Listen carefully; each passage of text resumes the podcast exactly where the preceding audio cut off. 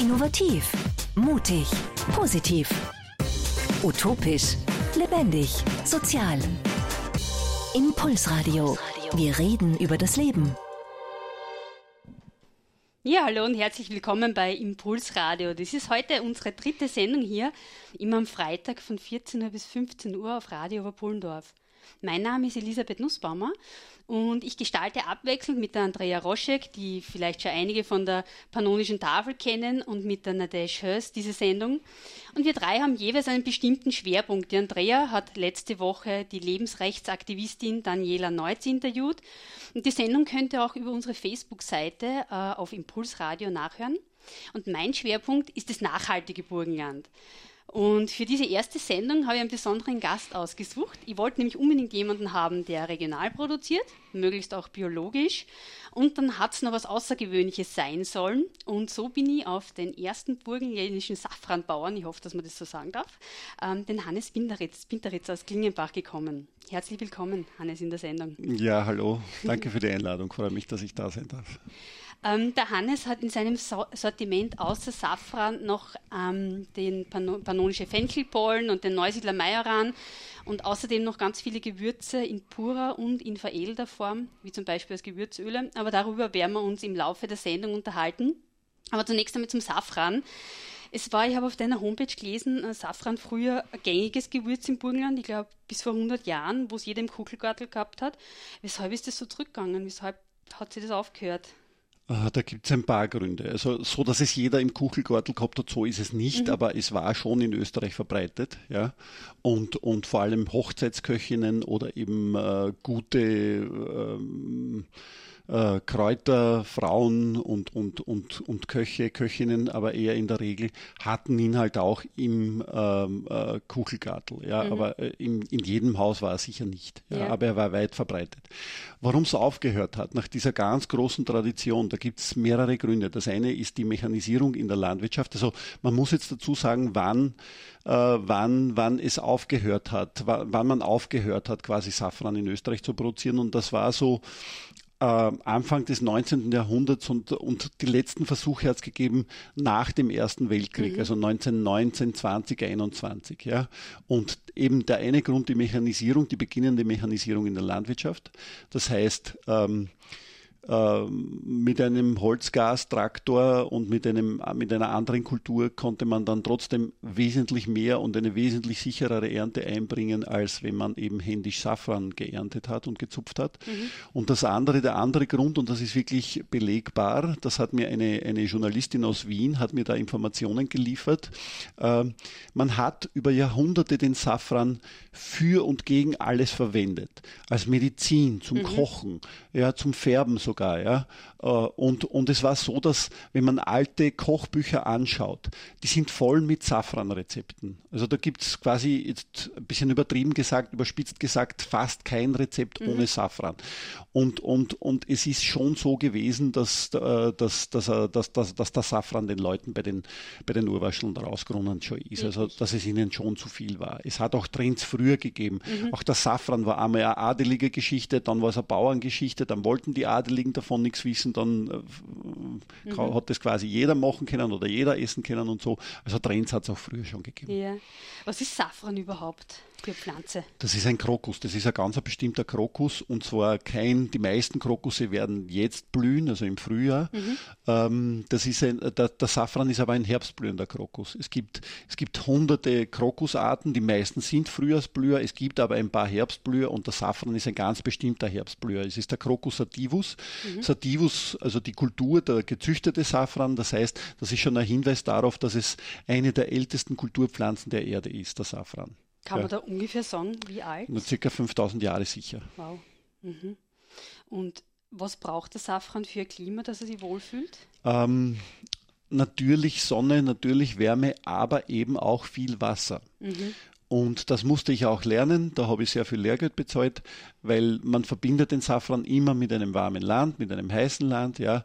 Und natürlich ist der Iran ein, ein heißes Land, aber der Safran wächst im Iran nicht in der Wüste, sondern im Hochgebirge. Mhm. Und, und dort habe ich natürlich durch die Schneeschmelze im Frühjahr das Wasser. Und zwar das in der Landwirtschaft beste Wasser, weil es tief durch das, durch das langsame Auftauen des Schnees tief in die Erde reingeht und nicht ein sommerlicher Regenguss, ein ganz ein narischer Gacher, der, und wenn ich ein bisschen Gefälle habe, rinnt, das, rinnt der Großteil des Wassers ab und geht gar nicht in die Erde rein oder nur ein paar Zentimeter in die Erde rein.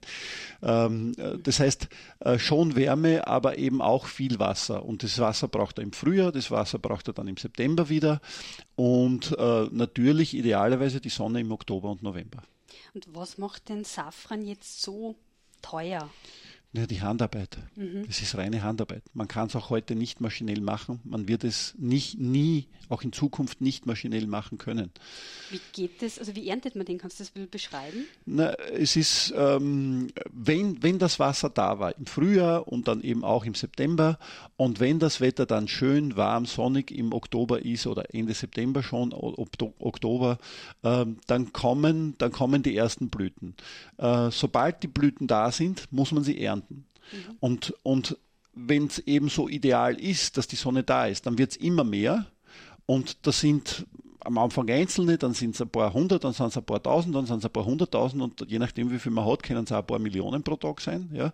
Und man muss es ernten. Es ist nicht so wie bei anderen landwirtschaftlichen Kulturen, dass man den optimalen Reifezeitpunkt abwartet und dann ernten geht. Also zum Beispiel, wenn, der, wenn die Weintrauben reif sind, wenn sie süß sind, ja, mhm. äh, geht man sie ernten und ist fertig, sondern die Blüten, die buchstäblich über Nacht kommen, müssen am nächsten Tag geerntet werden. Mhm. Und am nächsten Tag kommen wieder Blüten und eben immer mehr Blüten.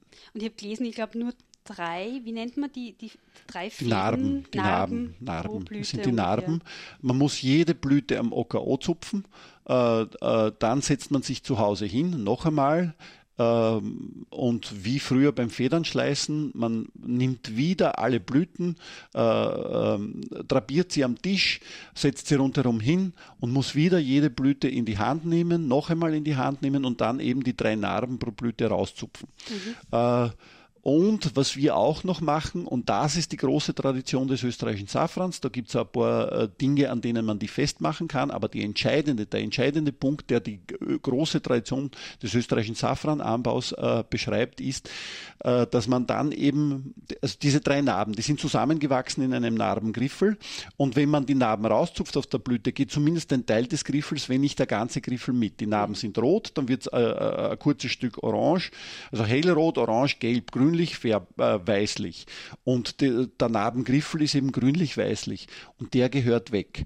Und das ist wieder ein neuer, ein zusätzlicher Arbeitsgang, dass man das dort wegzwickt. Und das sind dann die sogenannten reinen Safranspitzen oder der elegierte Safran. Und das ist die große Tradition des österreichischen Safrans. Man hat in Österreich in der Regel so mechanisch reinste, beste Qualität äh, produziert. Dafür war der österreichische Safran bekannt, in, zumindest in Mitteleuropa.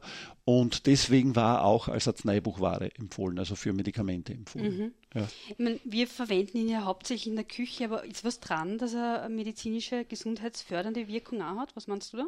Ganz sicher, ganz sicher. Vieles ist erwiesen. Ähm, also diese, diese medizinische Geschichte, er wurde für und gegen alles auch medizinisch verwendet. Äh, und diese medizinische Geschichte, das geht zurück bis auf, auf Griechen, Ägypter und sonstige Geschichten. Dioskurides, Hippokrates nennen den Safran und so wie es in den Kochrezepten, in den Kochbüchern ist, dass es fast kein Rezept gab ohne Safran, mhm. so ist es auch bei der Medizin. Er wurde für und gegen alles verwendet. Ähm, vieles ist mittlerweile wissenschaftlich erwiesen, manches ist, ist auch widerlegt. Aber der Safran hat, hat, hat ganz, ganz tolle äh, äh, medizinische Wirkung.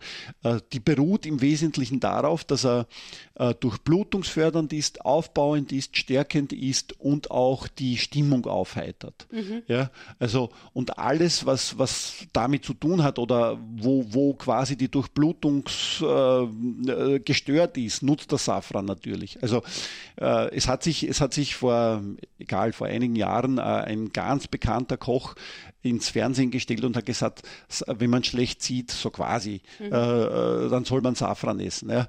Äh, da, das ist natürlich ein Blödsinn, ja. Aber wenn man eine schlecht durchblutete Netzhaut hat im Auge, dann kann der Safran helfen. Aber eben nicht nur bei der Netzhaut, sondern überall, wenn es um schlechte Durchblutung mhm. geht, um, um, um Durchblutungsförderung, aufbauend, stärkend und eben aufheiternd. Er wird auch als natürliches Antidepressivum äh, eingesetzt, weil mhm. er eben aufheiternde Wirkung hat.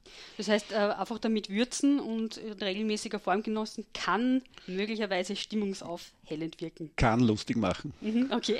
Es hängt, also macht sicher lustig, es hängt von der Menge ab. Ja. Äh, Gibt's, äh, wie, wie, verwendet man Safran am besten? Schmeißt man da einen, einen Faden einfach ins Risotto rein? Oder Würde ich nicht machen, wäre schade. Also mhm. da gibt es da gibt's sehr, sehr viele gut gemeinte Ratschläge, die aber in der Regel maximal Halbwahrheiten sind. Also es gibt zum Beispiel, was immer wieder bei Safran auftaucht, bei der Verwendung von Safran auftaucht, ist am Ende der Kochzeit zufügen. Aber wenn ich ein Risotto mache und ich gebe das erst am Ende rein, dann habe ich ja fast keine Farbe drin, dann habe ich ja nicht so viel Geschmack drin. Mhm. Das heißt, das ist zwar gut gemeint, aber mitkochen, einfach mitkochen.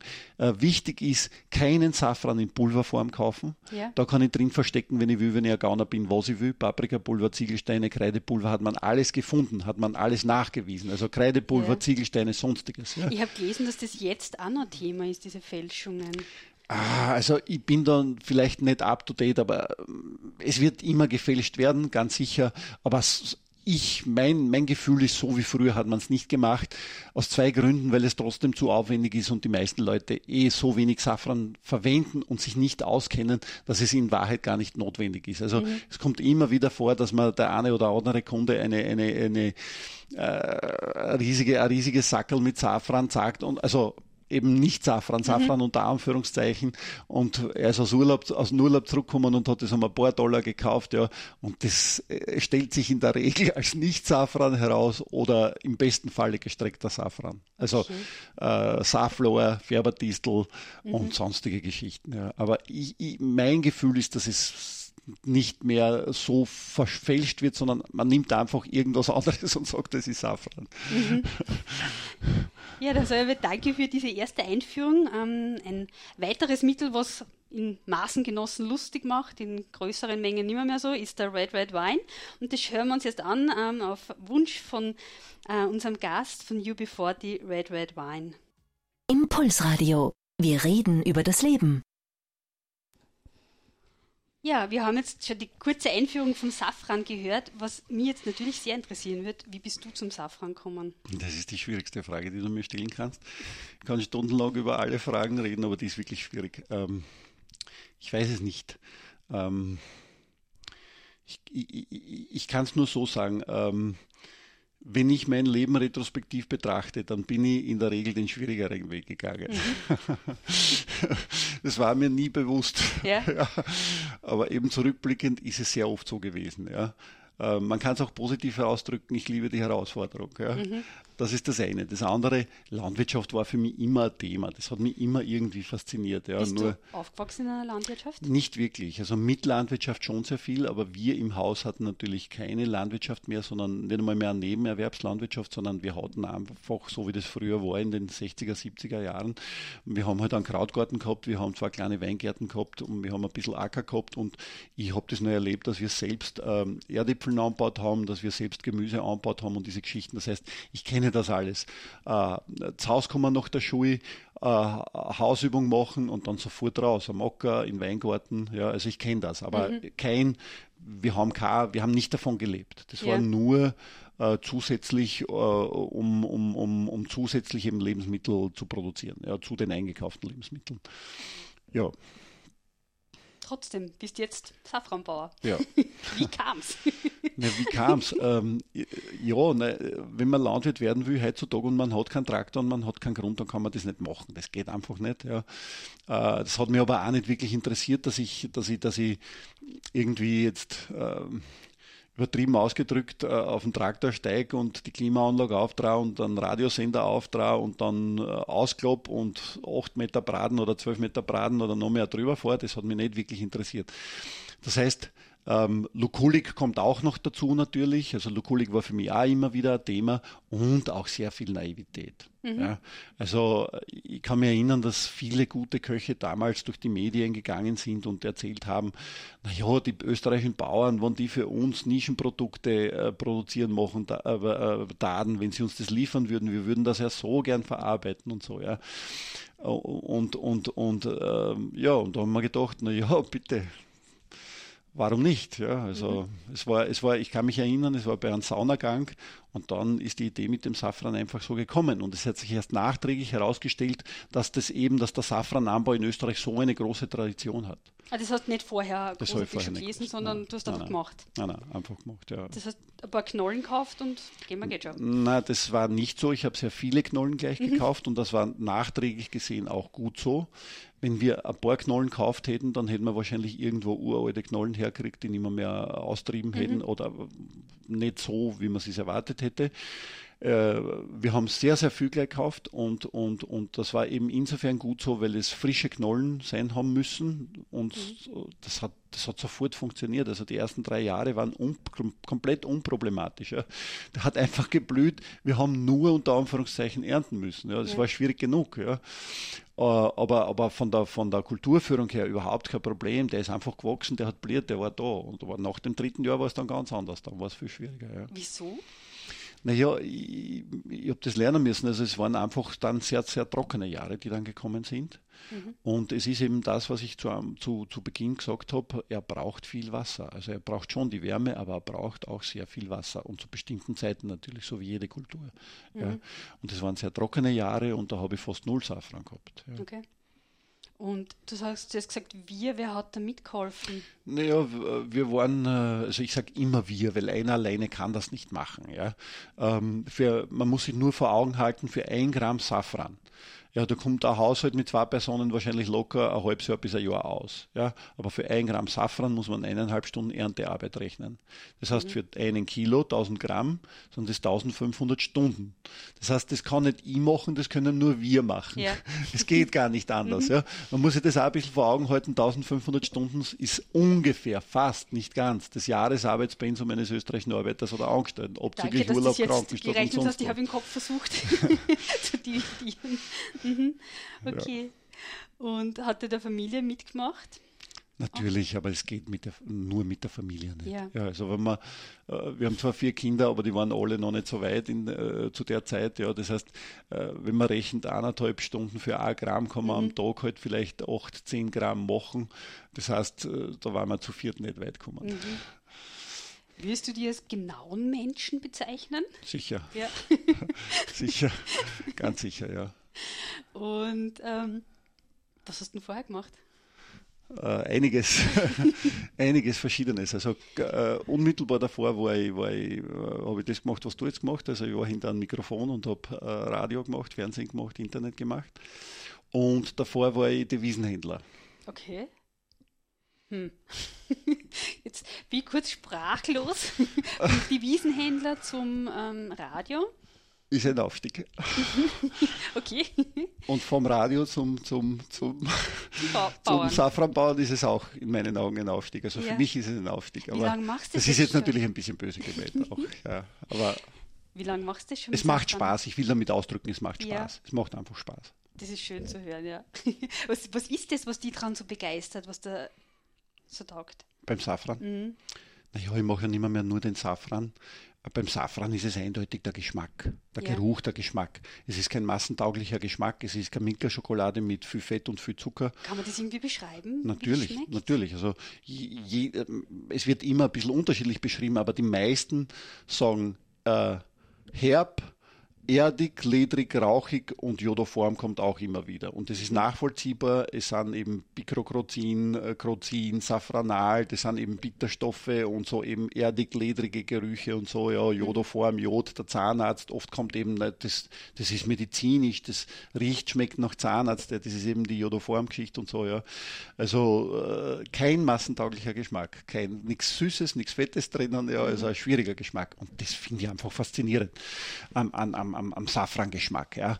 Es ist äh, man kann, man kann äh, Pfeffer durch andere Schärfe ersetzen. Man kann nicht jedes Gewürz, aber viele Gewürze kann man durch ein anderes Gewürz ersetzen. Aber Safran kannst du nicht ersetzen.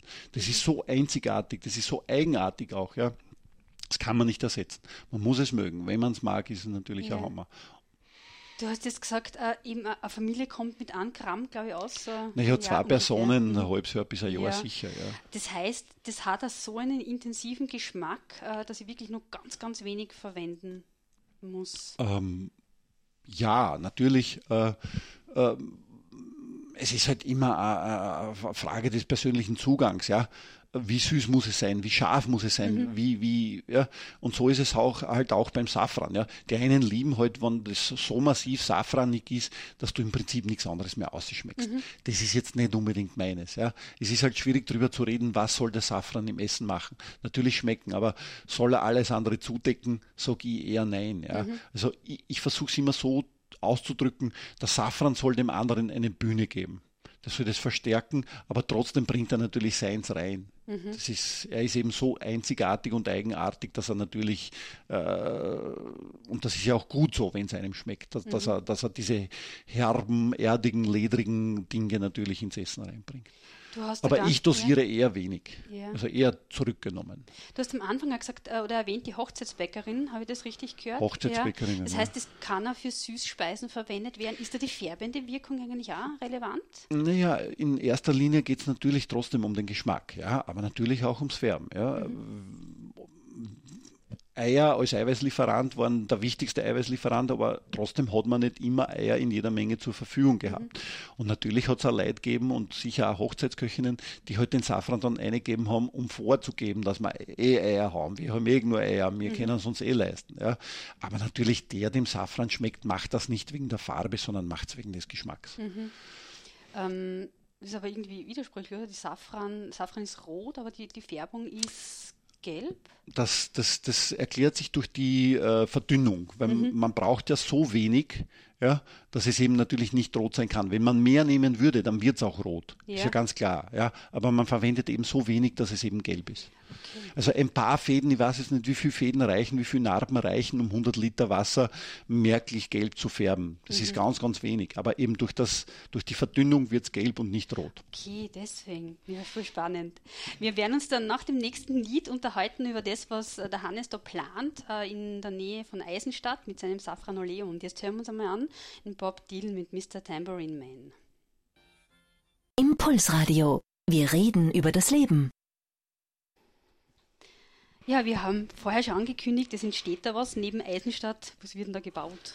Ja, das Safranoleum. Ähm, Safranoleum deswegen, äh, weil, äh, weil es Gewürze in der klassischen Form gibt und in flüssiger Form. Äh, der Safran steht eben halt als Gewürz mit Heiligenschein für die Gewürze in der, in der klassischen Form, so wie man sie kennt. Und ich mache mittlerweile seit Jahren auch Würzöle ähm, nach einem anderen speziellen Verfahren also nicht angesetzt. Normal nimmt man fertiges Öl, legt das Gewürz ein, setzt es an, so wie wir sagen. Ich presse das Gewürz mit. Das ist jetzt keine Hexerei, aber das ist trotzdem im, in der Wirkung entscheidend. Ja, der Warum Unterschied, machen das andere nicht?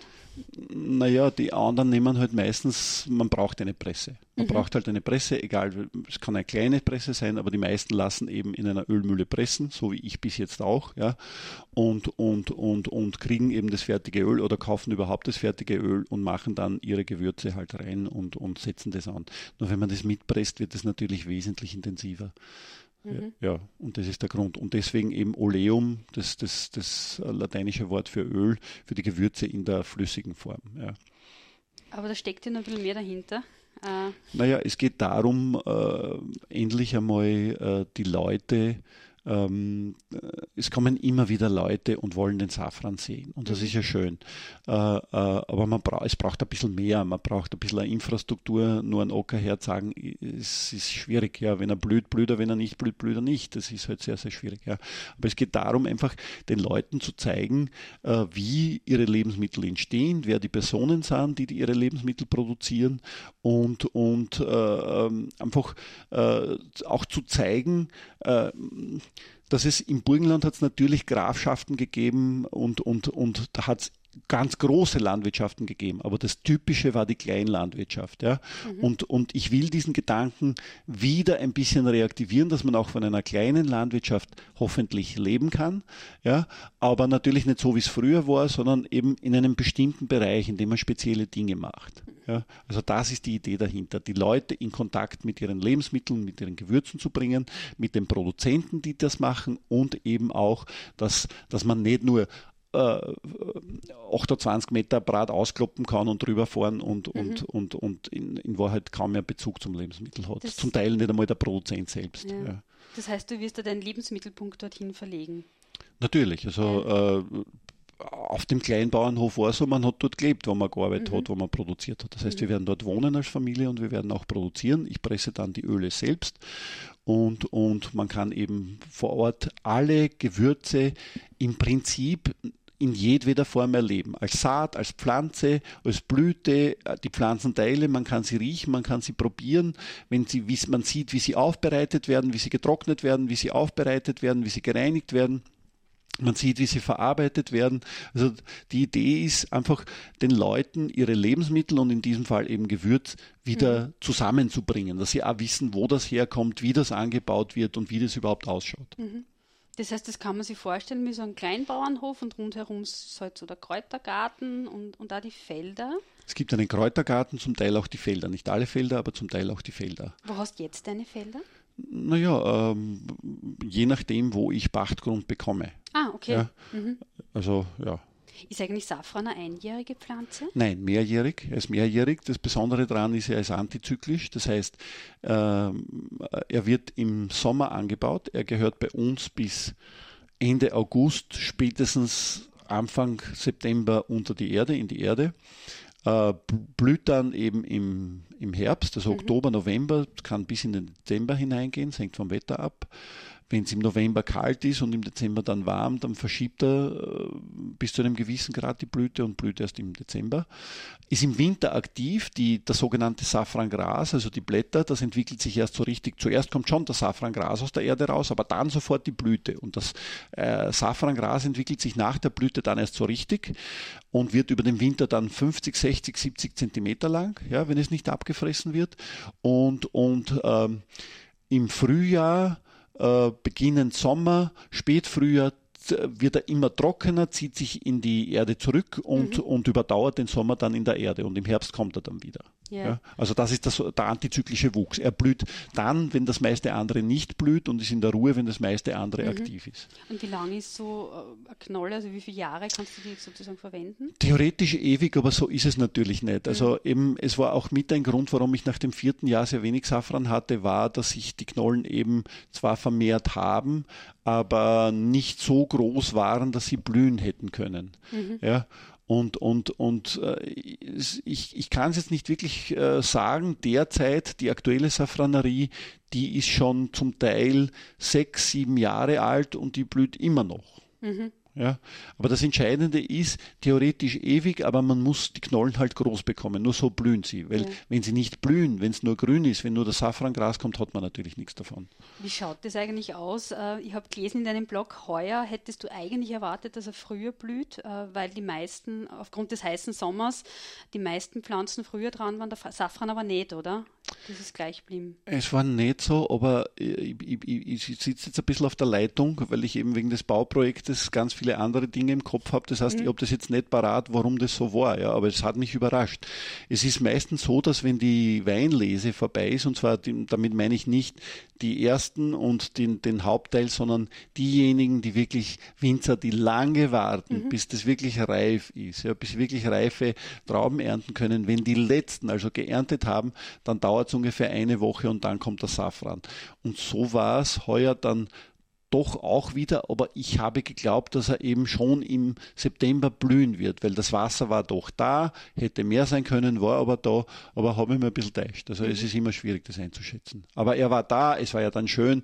Es ist, wenn es schön ist, ist es egal, ob ich im September zum Ernten anfange oder dann Mitte Oktober zu ernten mhm. anfange. es war im ganzen Oktober schön und insofern kein Problem. Ja. ja. Das heißt, es war heuer gute Ernte. Es war eine sehr gute Ernte, ja. ja.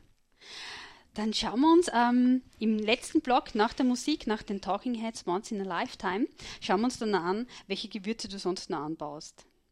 Impulsradio. Wir reden über das Leben. Ja, ich möchte jetzt mit dir noch gern über die anderen Gewürze sprechen und vielleicht gleich wieder mit dem ungewöhnlichsten anfangen, die Fenchelpollen. Was ist denn das? Ein wunderschönes Gewürz, das viel zu selten angewendet wird, auch viel zu wenig Leuten schmeckt. Aber mhm. wenn es einem schmeckt, ist es so.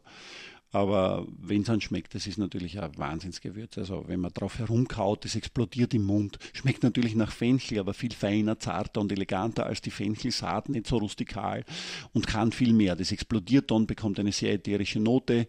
Ähm, dann geht so mit, äh, also es sind so Nuancen, Fenchel sowieso, aber Nuancen der Fenchelverwandten, Koriander, Anis, Dille drinnen. Dann geht es so mit Honigsüßholz in die Lakritzrichtung. Wenn man Lakritz mhm. nicht mag, wird schwierig. Äh, ein bisschen Marille ist drinnen, ein bisschen Zitrone und im späten Abgang eine zartherbe Piniennote. Also es ist einfach ein Wahnsinnsgewürz. Ja. Mhm. Und das so wie Safran zu allem passt. Süß, sauer, salzig. Vorspeisen, Suppen, Hauptspeisen, Desserts. Ja. Mhm. Und ist das auch so angewendet? Äh, also da habe ich gelesen, ich glaube im Forbes Magazin hast du da mal ein Interview gegeben, ähm, ja, es war schon, schon länger her, ich war sehr beeindruckt. und da ist es darum gegangen, äh, dass man das auch erst, wobei du gesagt hast, beim Safran ist es nicht so, aber erst am Schluss zugibt beim Kochen. Genau, also beim Fall Safran schon. würde ich es nicht am Schluss machen, mhm. da würde ich da würde ich mit, da würde ich ihn mitkochen, aber, aber die Fenchelbollen sind ein reines Schlussgewürz. Das ist schade, wenn man das mitkocht, ja. weil dann ist das Ätherische eben nicht da. Also nur drüber streuen, bevor man es isst. Mhm. Also gar nicht einmal am Schluss mitkochen, sondern Nein, nur vorm Essen drüber streuen und essen, vorm ah. Servieren. Ich muss sagen, bevor ich die kennengelernt habe, habe ich von Fenchelbollen noch, noch nie was gehört. Wo, wie hast du davon erfahren? Ähm, das ist, äh, also das hatte bei uns keine Tradition. Mhm. Das ist, äh, ich habe ein bisschen recherchiert, nicht annähernd so wie beim Safran, aber ich habe ein bisschen recherchiert. Meiner Recherche nach hat man das auch nie in Frankreich gemacht, bin mir aber nicht sicher. Das heißt, man hat das, glaube ich, nur in Italien gemacht. Mhm. Ja? Und mittlerweile macht es auch in Italien fast keiner mehr, weil es halt so wie Safran reine Handarbeit ist, also sehr aufwendig. Es ist ein Geschmack, den ich sensationell, sensationell finde, aber es ist eben kein massentauglicher Geschmack. Mhm.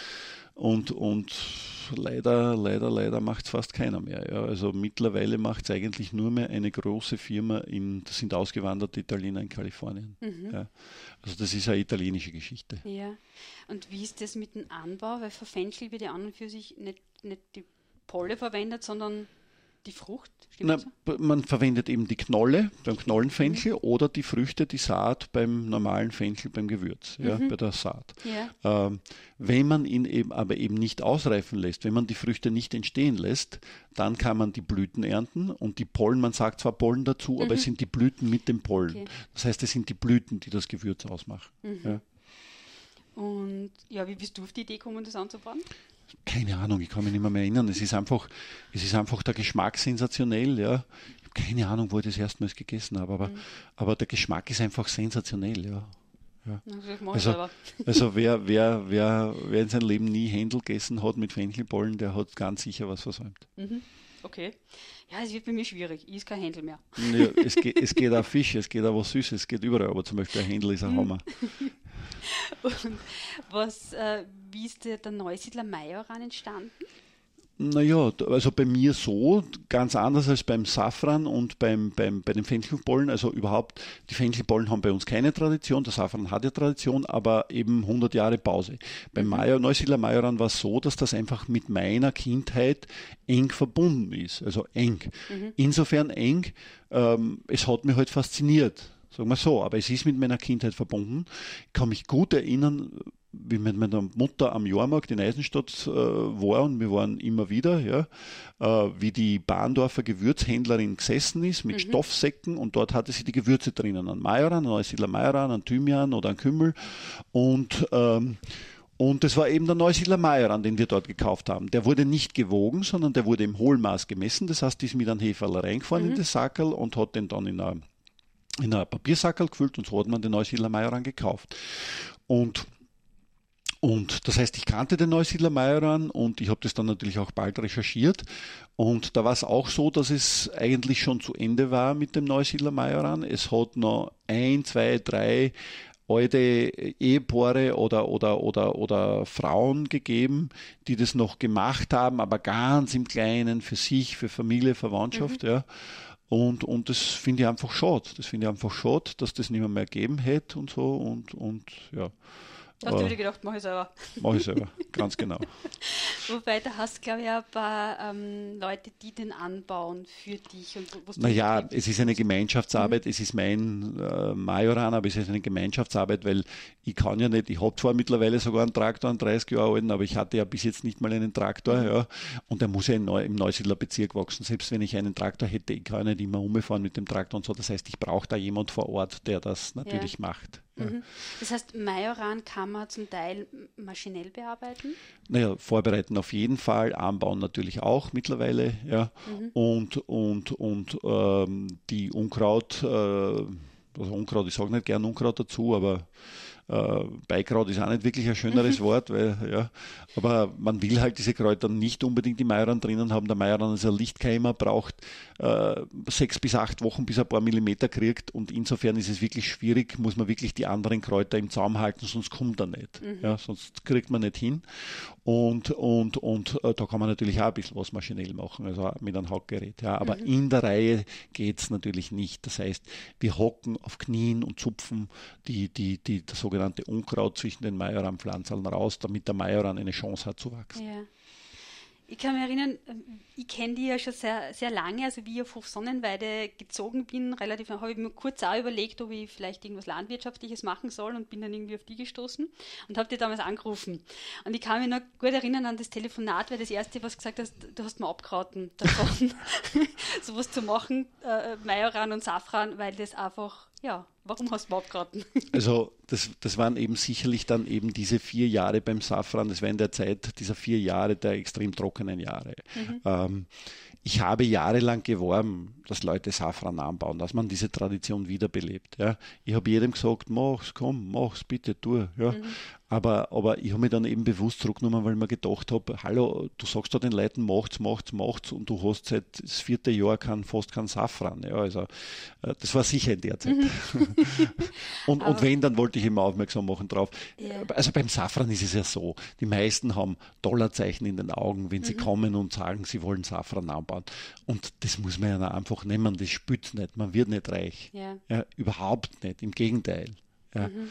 Es ist ganz, ganz schwierig, es ist trotzdem ganz, ganz schwierig. Ja. Ich kann mich erinnern, weil das hat mich total erstaunt. Ich, ich, ich kenne mich nicht gut aus mit, mit, also mit dem Anbau von Gewürzen, sagen wir so, dass du ja gesagt hast, der Majoran ist relativ empfindlich. Der ist kulturtechnisch viel schwieriger, viel schwieriger. Ich habe es eh schon gesagt, Lichtkeimer, da, Was bedeutet das? Naja, man darf ihn nicht zu tief setzen. Mhm. Ja, wenn man ihn zu tief setzt, kommt er nicht. Er braucht Licht zum Keimen. Ja? Mhm. Das heißt, wenn man zu tief in die Erde ablegt, kommt er nicht. Wenn man ihn zu seicht aber ablegt und es kommt der Wind, ist er weg.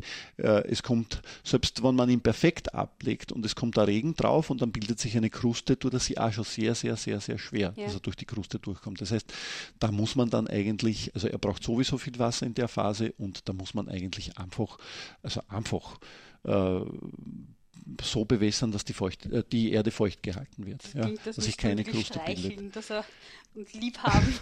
man, man, muss ihn täglich dreimal küssen, so ja. ist es. So ist es. Ja.